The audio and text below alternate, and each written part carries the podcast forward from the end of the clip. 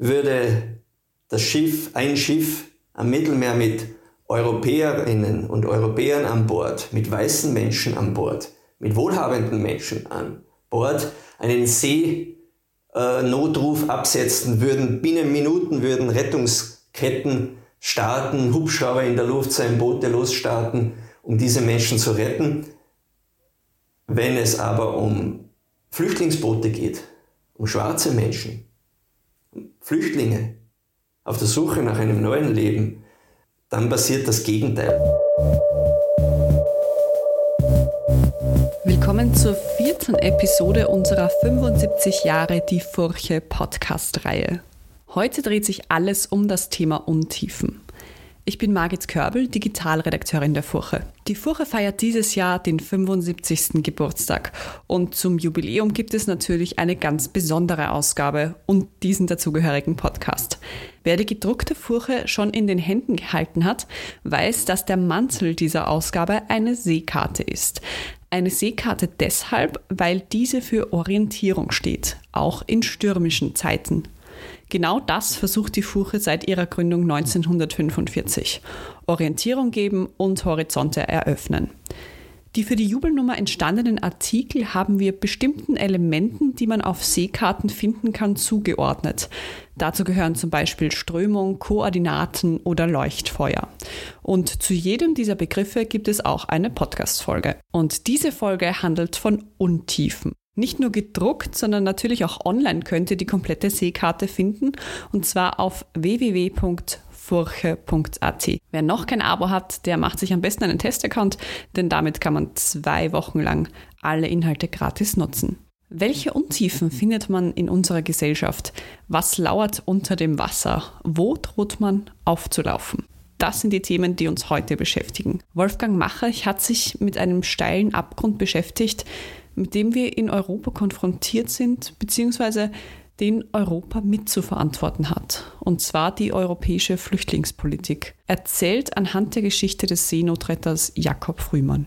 Der Held dieser Geschichte, und ich sage ganz bewusst Held, ist der Religionslehrer und Deutschlehrer Jakob Frühmann. Frühmann, 30 Jahre alt, gebürtiger Burgenländer, hat sich von seinem Dienst als Lehrer beurlauben lassen und hat die Seenotrettungsaktion Sea-Watch vor im Mittelmeer begleitet und unterstützt. Frühmann hat sich in seinem Studium, während seines Studiums auch nautische Fähigkeiten angeeignet. Er ist also auch Spezialist, er kann da mithelfen. Und er ist da auf diesem Seenotrettungsschiff, das von der Evangelischen Kirche Deutschlands großteils unterstützt wird, aber von vielen, vielen anderen Organisationen aus der Zivilgesellschaft auch, unter anderem Jugend eine Welt in Österreich. Frühmann ist mit diesem Schiff diesen Sommer lang im Mittelmeer gekreuzt auf der Suche nach Flüchtlingsbooten, die in Seenot geraten sind. Und darüber und davon erzählt er mir äh, in diesem, für diesen Artikel. Und wo Europa wegschaut, hat auch insofern eine, eine tragische Bedeutung, weil Frühmann erzählte mir da, mit welch ungleichem Maß hier gemessen wird von Seiten der europäischen Behörden. Würde das Schiff, ein Schiff am Mittelmeer mit Europäerinnen und Europäern an Bord, mit weißen Menschen an Bord, mit wohlhabenden Menschen an Bord, einen See äh, Notruf absetzen würden. Binnen Minuten würden Rettungsketten starten, Hubschrauber in der Luft sein, Boote losstarten, um diese Menschen zu retten. Wenn es aber um Flüchtlingsboote geht, um schwarze Menschen, Flüchtlinge auf der Suche nach einem neuen Leben, äh, dann passiert das Gegenteil. Dann werden die Seenotretterinnen und Seenotretter werden diese Schiffe äh, in den Häfen gehalten? Werden sie mit Sicherheitsauflagen schikaniert? Werden sie kriminalisiert? Sind diese Seenotretterinnen und Retter immer damit konfrontiert, dass sie, wenn sie Flüchtlinge an Bord nehmen und diese ans Festland bringen, dass sie als Schlepper angeklagt werden? Für unsere Jubelnummer haben wir auch im Furche Fundus gegraben und nach Texten gesucht, die in den letzten 75 Jahren entstanden und besonders spannend sind. Auch diese haben wir unseren Seekartenbegriffen zugeordnet und möchten sie euch natürlich nicht vorenthalten. In dieser Folge ist es ein Text von Ginny Ebner aus dem Jahr 1955. Er trägt den Titel Der Prozess und der Heilungsprozess. Ausschnitte daraus hat Furche-Redakteurin Manuela Tomic. Als Kind hat man eigenartige metaphysische Erlebnisse. Erhitzt von der betäubenden Wirklichkeit eines Spiels tritt man vom sonnigen Spielplatz aus unter einen alten Torbogen. Da ergreift einen, als sei man mit dem letzten Schritt über eine Schwelle ins Leere getreten, ein Schwindelgefühl, eine Ahnung. Hier bin ich schon einmal gewesen, vielleicht vor tausend Jahren. Und was dazwischen geschah bis zu dem Augenblick, da ich hier eintrat, war nur ein Traum. Oder man steht im halbdunklen Vorzimmer eines fremden Hauses unvermutet einem Spiegel gegenüber, er schauert vor der fremden Gestalt, erkennt sich endlich an äußeren Zeichen etwas am Rot der Haarmasche und denkt, das bin doch ich, oder? Das ist beklemmend, als habe man sich selbst, weiß Gott wo verloren. Es gibt eine Geschichte von einem Spiegel, dessen Anblick für jeden tödlich war, der sich vermaß, nachts allein mit einer brennenden Kerze seinem Spiegelbild in die Augen zu sehen. Man gerät vor Entsetzen außer sich, wenn man sich so im Abbild begegnet. Ein schwaches Licht in der Hand, das nur die eigene Gestalt ungewiss bestrahlt, die Tiefe des schwarzen Raums hinter sich, seine dunkle Spiegelung vor sich. Die Begegnung mit den Werken Franz Kafkas hat spät und als Folge der Behauptung eines älteren Freundes meine Erzählungen erinnerten an Kafka stattgefunden, zu einer Zeit, da Kafka mit gutem Grund verboten war.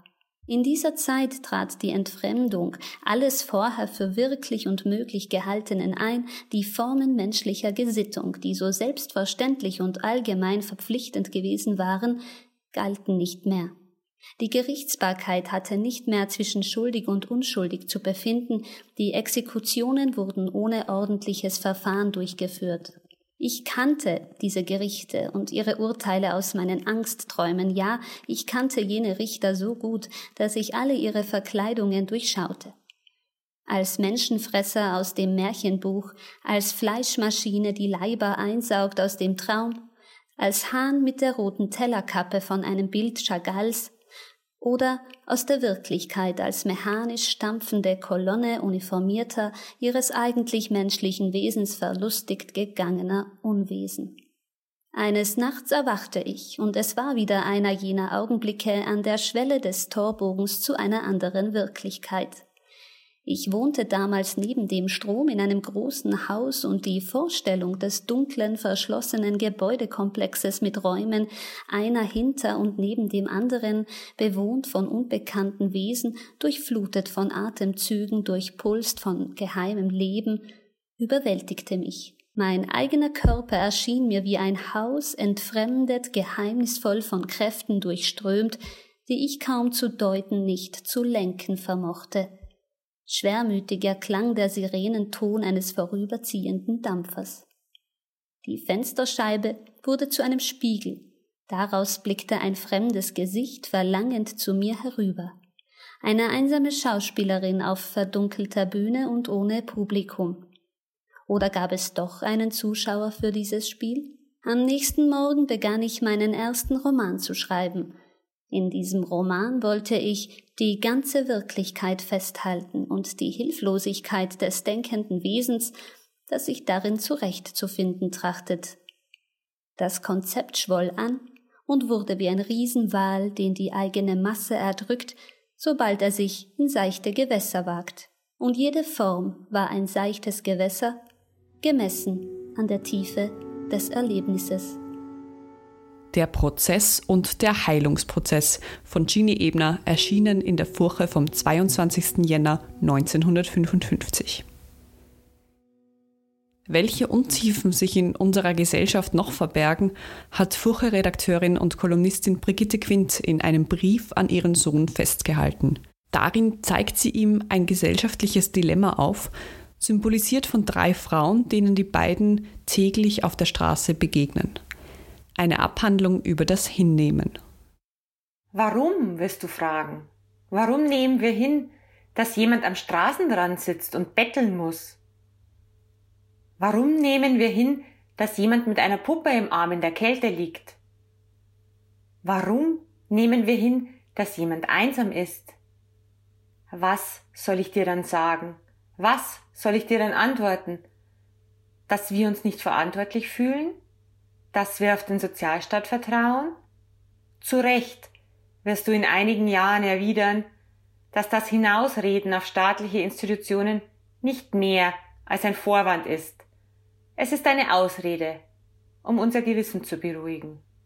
Auch die Frau mit der Puppe steht symbolisch für Tausende von Menschen in Österreich, die an den Rand unserer Gesellschaft gedrängt wurden. Ihnen wird keine Teilhabe gewährt, sie bleiben sich selbst überlassen. Ja, es gibt einige Einrichtungen, an die sie sich wenden könnten. Sie könnten.